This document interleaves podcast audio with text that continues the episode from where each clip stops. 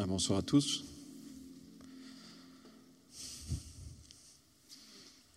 Soyez les bienvenus.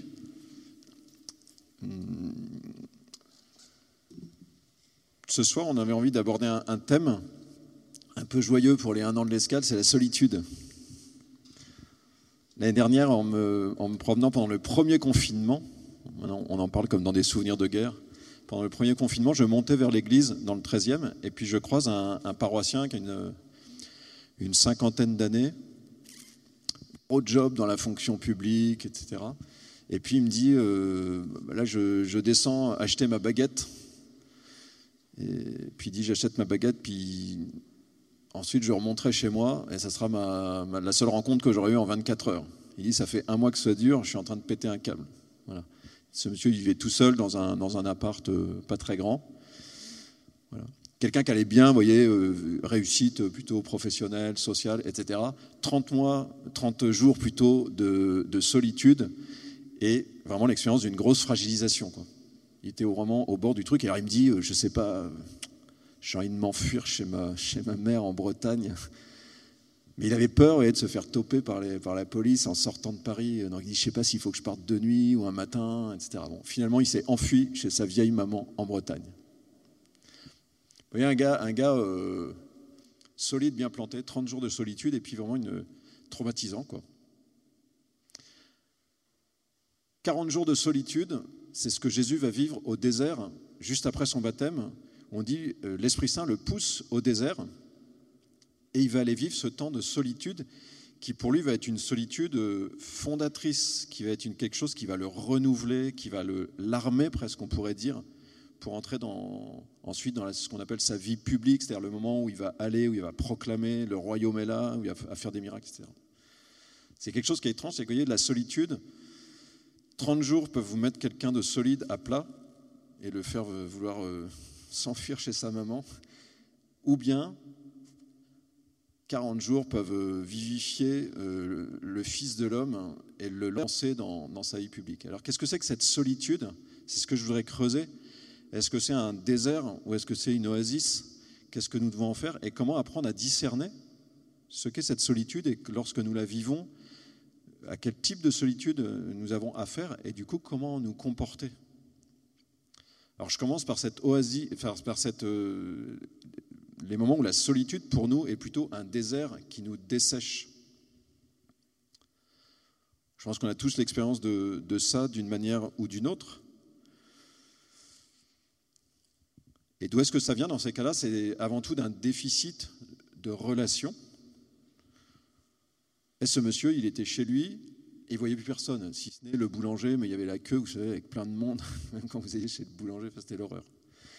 Donc vous voyez, nous avons besoin tous de relations euh, sociales, relations de proximité, euh, relations au bureau. Je pense que euh, beaucoup d'entre vous pourraient témoigner de ça. Il y en a pas mal qu'on est assez nombreux à avoir eu un peu des, petits pétages de cap parce qu'on voyait plus personne, qu'on avait besoin de voir les collègues de bureau.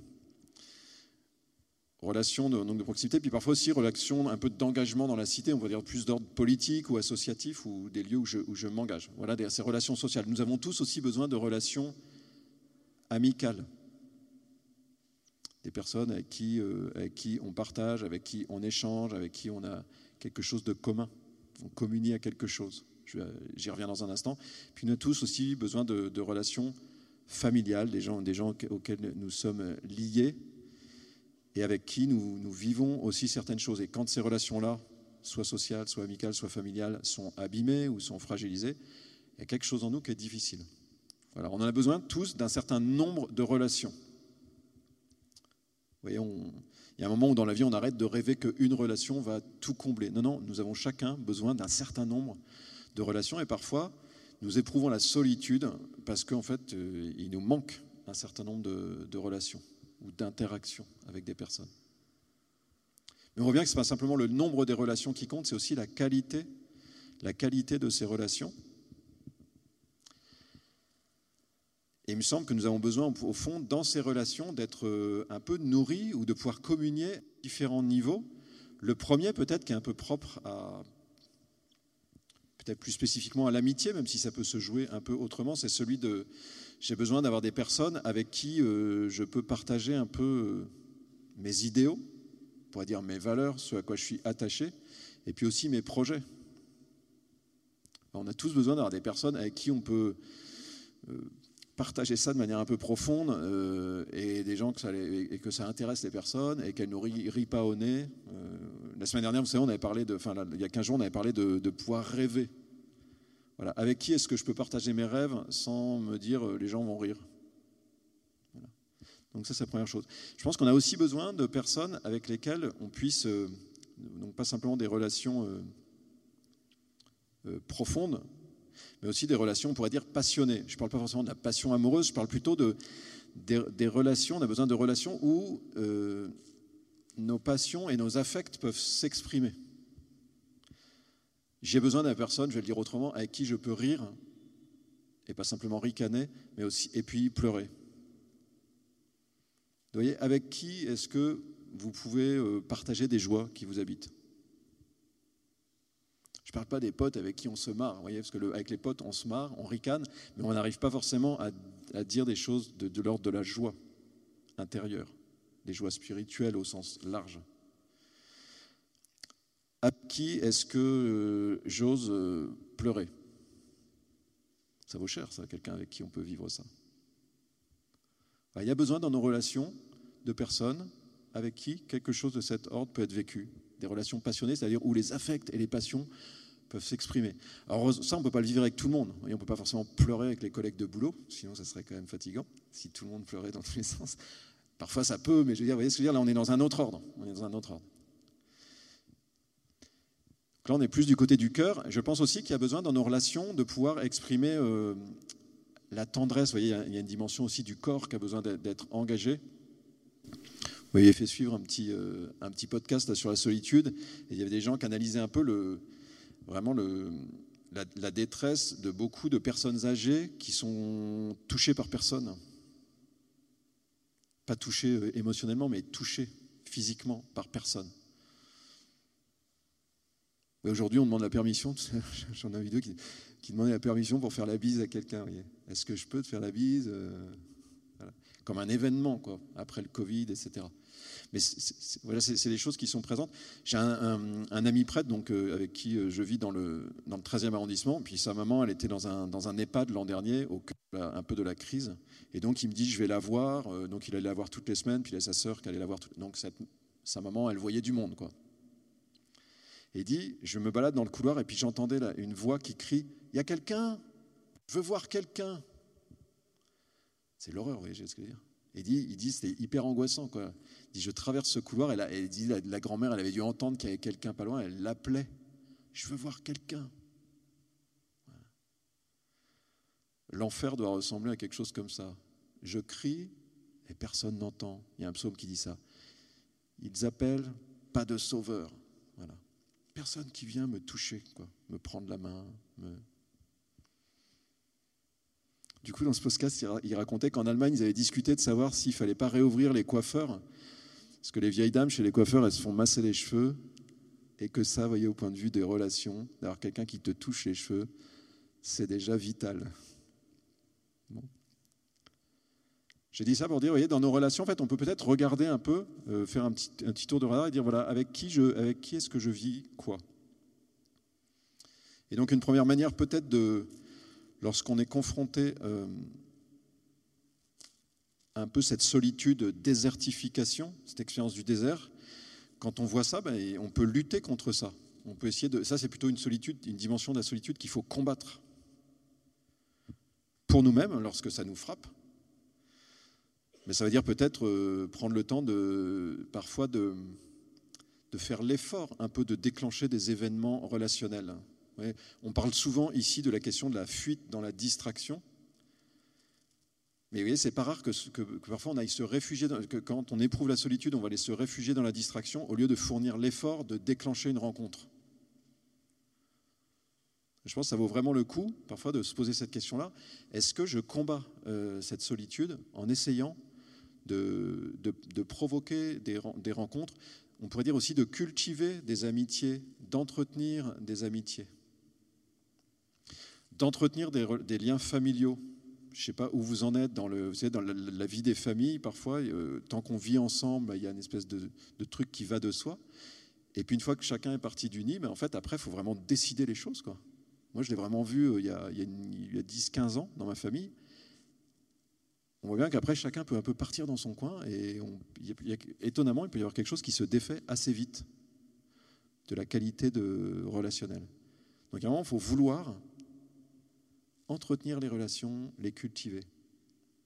Donc il y a une part de responsabilité de, chacun de nous, de vouloir euh, un peu multiplier des occasions et puis aussi vouloir approfondir la qualité. Vous voyez, je disais avec qui est-ce que j'ai l'occasion de partager, mais parfois, euh, si on est un peu euh, introverti ou si on n'a pas trop l'habitude de ça, parfois ça va demander un effort d'oser être un peu plus, d'ouvrir un peu son cœur pour, pour qu'une amitié s'approfondisse. Pour une part, voyez, ce combat contre la solitude, il y a une part qui relève de nous, de, travailler les relations, de les entretenir et de, parfois vivre un peu un petit dépassement euh, personnel pour aller plus loin. Et puis il y a une autre question qui est de... Nous pouvons aussi euh, constater qu'il y a la solitude autour de nous et nous pouvons avoir le désir aussi de combattre ou de lutter contre la solitude des autres.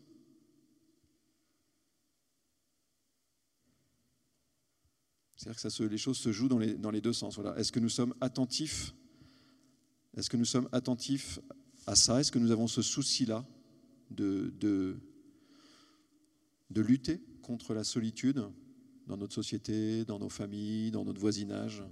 Est-ce qu'on a envie de faire des cadeaux relationnels en 2022 voyez? De donner un peu du temps? Parce qu'un voisin, on ne va pas aller forcément passer 6 euh, heures avec lui, etc. etc. mais vous voyez, une vieille personne qui habite pas loin de nous, parfois ça se joue à pas grand-chose. Vous voyez, de, cultiver un peu une relation de, qualité, de voisinage.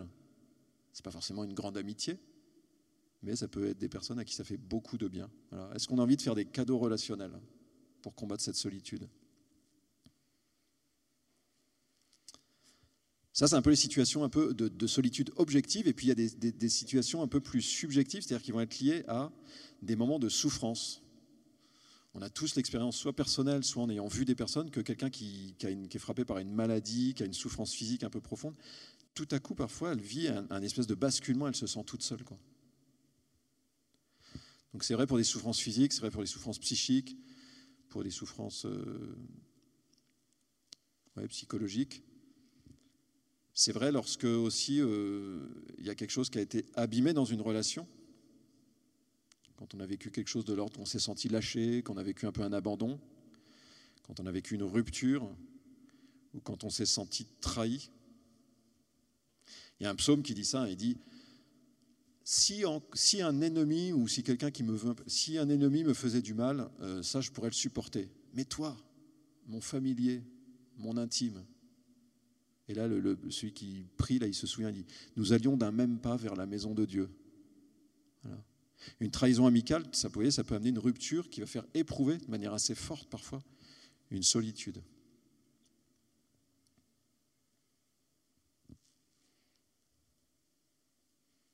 Dans la littérature, il y a plein de. Enfin, je pense qu'il y a d'autres scènes équivalentes. Moi, je repense à un auteur qui n'est pas très connu, c'est Henri Bosco. Je ne sais pas si ça vous parle. Il y a un livre qui s'appelle Le Mathéotime. Un très beau livre. Et dedans, il y a une scène où lui vit, enfin, il y a un homme qui vit une rupture amoureuse. Et il y a une espèce de description de juste après ça. En fait, euh, c'est très puissant comme évocation. C'est comme si le monde changeait complètement, subjectivement. C'est-à-dire qu'en fait, sa maison, plus rien ne lui parle. Les objets qui étaient des objets familiers, où il y avait une espèce d'une âme dans la maison, c'est comme si tout à coup, la température baissait de 28 degrés brutalement. Voilà, quelque chose qui change complètement. On voit bien que la solitude, peut être liée aussi à parfois des événements subjectifs qui font que tout à coup, je me retrouve dans une situation où je me sens seul au monde. Alors ça, c'est des choses qu'on maîtrise beaucoup moins. C'est des choses où il y a beaucoup plus en nous peut-être de, de passivité.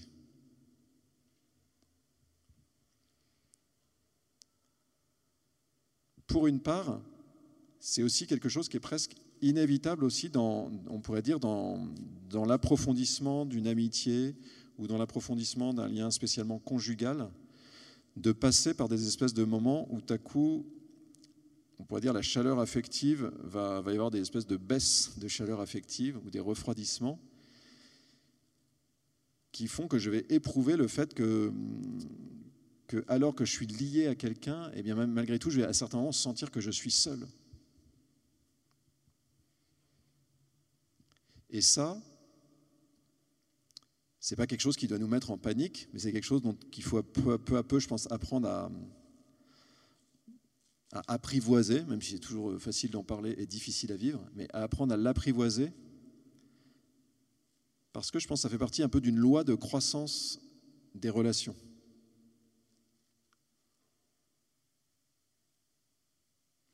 Et ce serait la deuxième image, on pourrait dire, pour parler de la solitude, on peut en parler comme d'un désert qui assèche, mais on peut aussi en parler comme d'un désert qu'il faut traverser. Et là, ce serait plutôt ces moments dont je parle parfois, ces moments où je vais éprouver cette parole qui est au tout commencement des Écritures, qui nous dit, où Dieu dit, il n'est pas bon que l'homme soit seul. Voilà. Le moment de la solitude, c'est le moment où je vais éprouver ça intérieurement. Il n'est pas bon que l'homme soit seul. Mais paradoxalement, paradoxalement, éprouver ça, ça peut être quelque chose de très bon. Pour moi, ça peut me faire grandir. Et je voudrais juste pointer trois choses. Vous voyez qu'un temps de solitude peut peut-être nous aider à, peut être un temps de dévoilement intérieur ou de révélation, et pas juste un temps où je me dis, euh, vous voyez, où je me plains, où je me recroqueville sur moi. Parfois, dans l'épreuve de la solitude, elle peut me faire découvrir que, en fait, vraiment, j'ai besoin des autres. Et donc ça peut peut-être me, découvrir dans mon cœur qu'il y avait une forme d'autosuffisance. Je pense qu'il y en a tous en nous, enfin, en tout cas je parle pour moi. Et qu'il y a des moments où je vais éprouver la solitude, c'est comme si ça me révélait qu'il y a encore beaucoup d'autosuffisance en moi. Et qu'un moment, de, voilà, un moment de solitude peut m'aider peut-être à vouloir sortir de ça. Peut-être qu'un moment de solitude peut me révéler qu'il y a beaucoup d'ingratitude aussi dans mon cœur. C'est-à-dire qu'en fait, vous voyez, on a des relations, on a des amis, on a des, des, collègues, on a des, des, réseaux, on a de la famille. Mais est-ce qu'on prend ça comme un dû? C'est-à-dire, c'est normal, j'ai ça et c'est normal Ou bien est-ce qu'on réalise en fait que c'est vraiment quelque chose qui nous est donné et qui est extrêmement précieux? Un temps de solitude peut être un moment où en fait, je suis comme renvoyé à réévaluer le prix à la hausse de toutes ces relations qui me sont données. Et je vais pouvoir, vous voyez, plutôt que de me recroqueviller à l'intérieur, je vais pouvoir me dire, en fait, je découvre qu'il y a de l'ingratitude dans mon cœur. Et donc, évidemment, vous voyez, pour sortir de ça, ben, je sors de mon, de même que je peux sortir de mon autosuffisance en me disant vraiment, je réalise que j'ai besoin des autres. De la même manière, je peux réaliser qu'il y a de l'ingratitude en moi et je vais vraiment vouloir entrer dans plus de gratitude. Vous voyez, ça peut être un des, un des, un des, la manière de traverser le désert, ça peut être de se laisser convertir et de dire, ben voilà, je me sens seul, ben je vais rendre grâce en fait pour, pour tout ce qui m'a déjà été donné. Remercier pour toutes les relations qui m'ont déjà été données. Vous sentez un peu, il y a un peu un enjeu de combat spirituel. Au lieu de me, de me plaindre, je renverse un peu la vapeur. Et un troisième point, il y en aurait peut-être d'autres, hein, je vous laisse ça à votre méditation. Un troisième point, ça serait, je pense, le, fait que je réalise que dans pas mal de relations, malgré tout, j'instrumentalise un peu l'autre. Je me, sers un peu de l'autre parce qu'il me fait du bien, un petit peu. Je mets un peu l'autre à mon, à mon service. Quoi. C'est jamais 100%, évidemment, on n'est pas des brutes. Quoi. C'est rarement 100%. Mais, en fait, il y a toujours quelque chose, vous voyez ce que je veux dire, à purifier, à retourner un peu intérieurement. Et donc, un moment de solitude, une traversée un peu du désert, peut être l'occasion de vouloir entrer dans plus de gratuité dans la relation. Plus d'amour. Je, je reçois l'autre pour qui il est. Je ne vais pas l'instrumentaliser. J'ai eu une petite expérience ce week-end traumatisante. J'ai démarré un petit compte Instagram, non pas pour moi, mais parce que j'ai écrit un livre que j'essaye de, promouvoir. Et alors l'autre jour, on était, dans, un lieu et puis il y a l'hôte du lieu qui vient nous voir et puis nous dit euh, Bon, euh, je vous annonce qu'il y a Kenji Girac euh, qui est en train de, faire de l'élagage dans la cour avec, son beau-frère ou avec je sais pas quoi. Il a de la famille qui faisait ça et lui était venu donner un coup de main pour élaguer des arbres. Donc il dit Ne vous jetez pas sur lui. Et moi j'entends ça et je me dis Ah, il y a peut-être un coup à jouer pour Instagram. Et là, je me suis dit, mais en fait, c'est l'horreur. Vous voyez ce que je veux dire? C'est-à-dire que j'entends un nom et je me dis, ah ouais, là, attends, je pourrais peut-être me servir de lui pour, pour booster mon, compte Instagram. Alors, ce que je veux dire, bon, là, c'est la caricature absolue. C'est-à-dire que vous voyez quelqu'un et vous, voyez, vous avez à côté un chiffre de comment, qu'est-ce que ça peut vous rapporter à vous.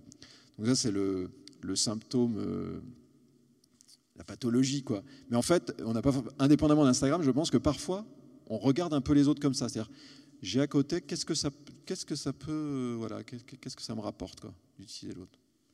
on a laissé Kenji Girac tranquille.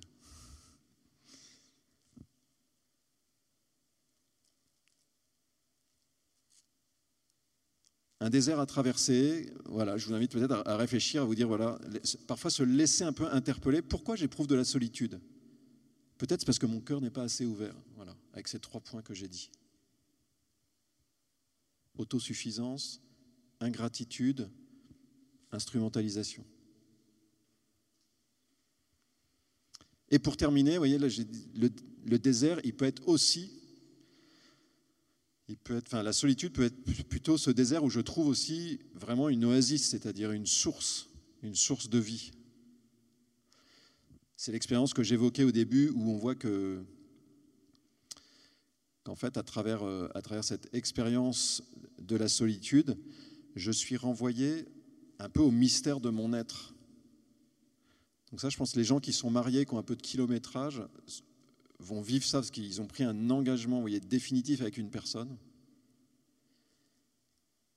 Et donc il y a toujours le rêve un peu de la communion parfaite, de le rêve un peu fusionnel qui est en chacun de nous. Quoi, on partage complètement tout, etc., la transparence idéale.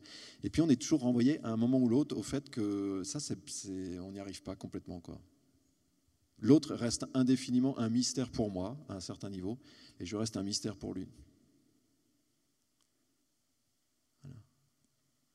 À un certain niveau, oui, je suis seul, mais ça fait partie de la beauté de la personne humaine.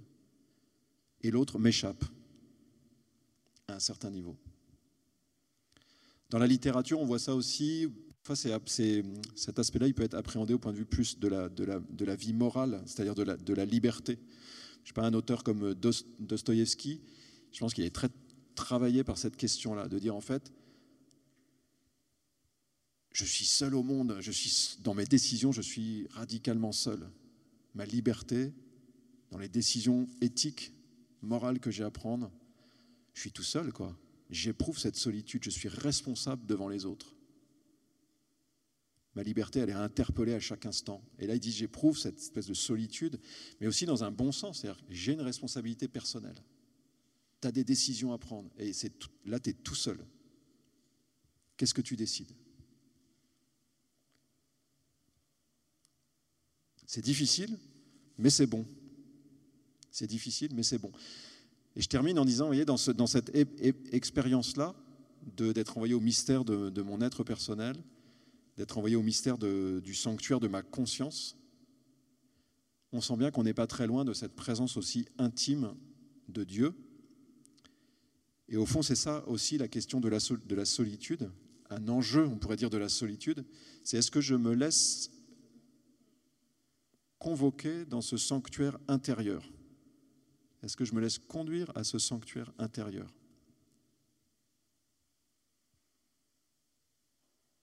Et là, fuir chez maman en Bretagne, là, ça ne va pas dans ces cas-là. Vous voyez, c'est pas cette solitude-là, c'est celle qu'il ne faut pas fuir. C'est celle qu'il faut affronter. Affronter le silence, affronter cette descente en moi-même, cette entrée, cette découverte de l'intériorité pour apprendre à, entendre aussi à la fois la voix de ma conscience et à travers cette voix de ma conscience, la voix de Dieu qui me parle. Je termine en évoquant une, rencontre qu'on a fait le vendredi soir, là, en allant parler un peu à des, personnes dans la rue, partager notre foi. Il y avait un grand monsieur, c'était un Bulgare euh, qui vivait en Allemagne et on a essayé de parler en anglais ensemble. C'était assez joyeux. Et lui, vraiment, il était. Toute notre conversation, elle a tourné autour de, ce, de cette voix intérieure. Lui, il était vraiment très, très habité par le fait qu'il y avait. Un, il dit j'ai un dialogue intérieur, un peu avec moi-même. Mais on sent bien qu'il avait du mal à identifier le fait que, que Dieu était juste derrière. Quoi. Enfin, il, lui disait, je sens qu'il y a quelque chose, mais vous voyez, c'est comme si voilà, ça tournait autour de ça. Et du coup, ça m'a fait remonter dans la mémoire une parole du psaume que je vous donne. Il y a un psaume qui dit, donc c'est le psalmiste, c'est un homme qui parle, qui prie, puis il dit, mon cœur, donc il s'adresse à Dieu, mais il dit, mon cœur m'a redit ta parole. Cherchez ma face. Et j'entre dans cette intériorité dans le secret et la solitude, et mon cœur me dit quelque chose. La voix de ma conscience, on pourrait dire. Mon cœur me parle. Et ce que nous révèle la parole de Dieu, c'est que ce cœur qui parle, c'est à travers ce cœur, c'est Dieu qui arrive à me parler. Et donc ça m'ouvre aussi à cette présence de Dieu. Et c'est là où on peut vraiment sentir que affronter la solitude, cette solitude-là, c'est se laisser conduire vraiment à cette source intérieure. Donc au milieu du désert, il y a aussi cette oasis, il y a ce sanctuaire de ma conscience, ce sanctuaire de ma chambre intérieure, on pourrait dire, où Dieu parle.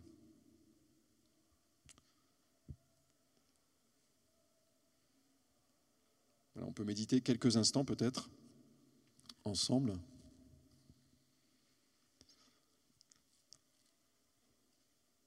en partant d'abord de cette, première parole de Dieu qui regarde l'homme dans le deuxième récit de la création où Dieu regarde l'homme qui est encore tout seul et qui cherche le vis-à-vis, qui cherche cette aide, qui cherche euh, cette âme sœur. Et Dieu qui dit, il n'est pas bon que l'homme soit seul.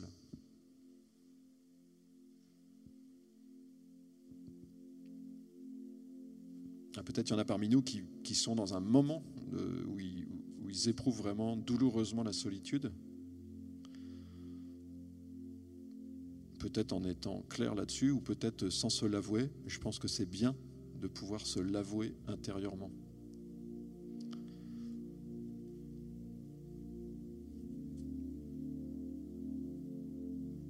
Peut-être qu'il y en a parmi nous pour qui c'est pas douloureux en ce moment, mais qui pour repenser peut-être à des moments de notre vie où ça l'a été.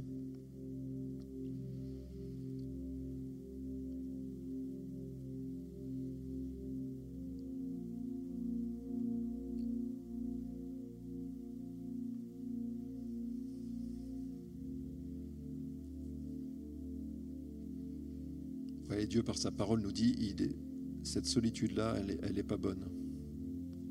C'est pas ça que je veux pour toi.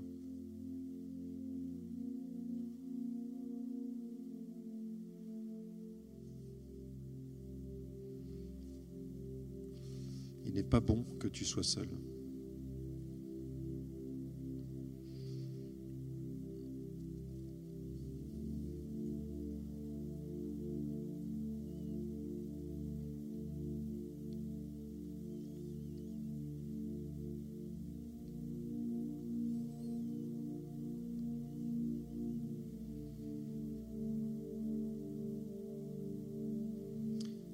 Certains d'entre nous se sentent un peu presque tentés, on pourrait dire, par, euh,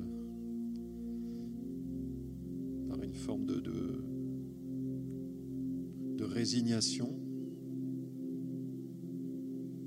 ou un peu de, perte d'espérance en se disant qu'ils sont seuls.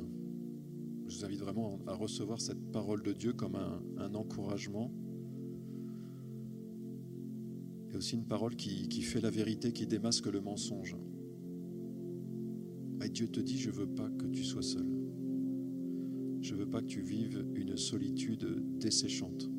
Je t'ai créé pour, pour la communion. Je t'ai créé pour l'amitié. Je t'ai créé pour la fraternité. Je t'ai créé pour l'amour. pas de cette solitude dans ta vie. Je suis là avec toi pour la combattre.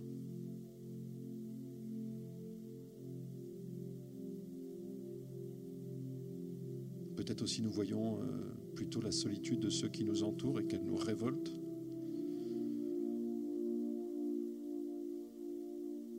Cette révolte, euh, positivement, elle vient de Dieu qui ne veut pas de cette solitude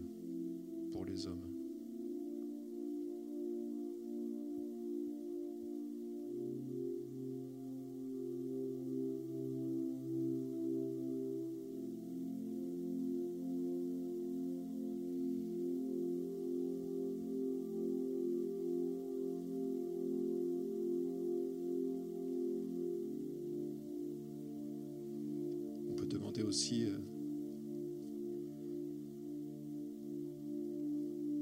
la force de traverser, d'affronter la solitude en, nous laissant purifier, en laissant la- la- l'épreuve nous révéler ce qui en nous doit changer. Seigneur, viens démasquer mon, autosuffisance, mon ingratitude, manière dont j'instrumentalise encore tellement les autres. Et nous voulons changer, je veux changer.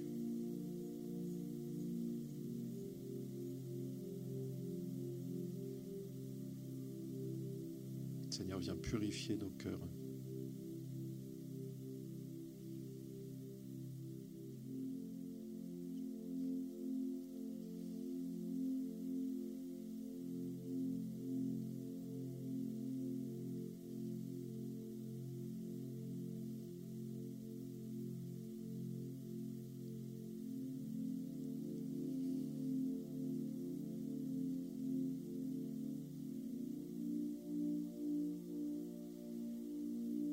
Peut-être que certains d'entre vous ont senti ce soir qu'ils sont plutôt tentés par la fuite. La fuite de, cette quête intérieure à travers une solitude qui peut faire peur. Qui ne veulent pas se laisser conduire euh, vers la source.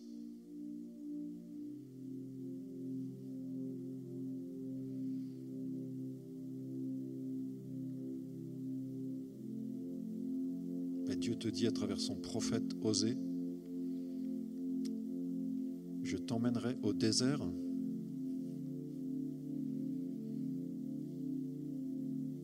Et je parlerai à ton cœur.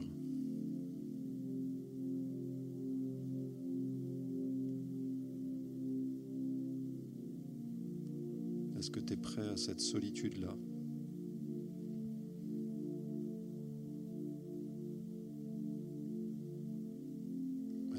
Et Si vous sentez ça, vous pouvez demander euh, à Dieu d'éloigner la peur de la solitude, de cette bonne solitude.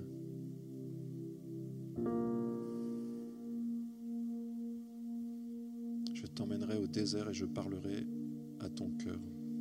Seigneur, conduis-moi au désert. Parle à mon âme.